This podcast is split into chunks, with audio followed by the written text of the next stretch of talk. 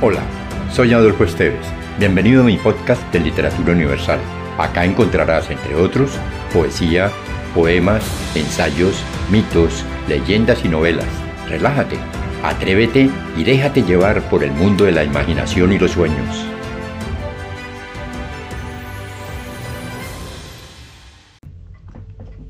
La Corsa, de Jaime García Mapla.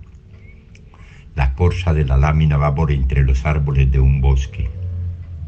Huye o persigue. Azul es todo.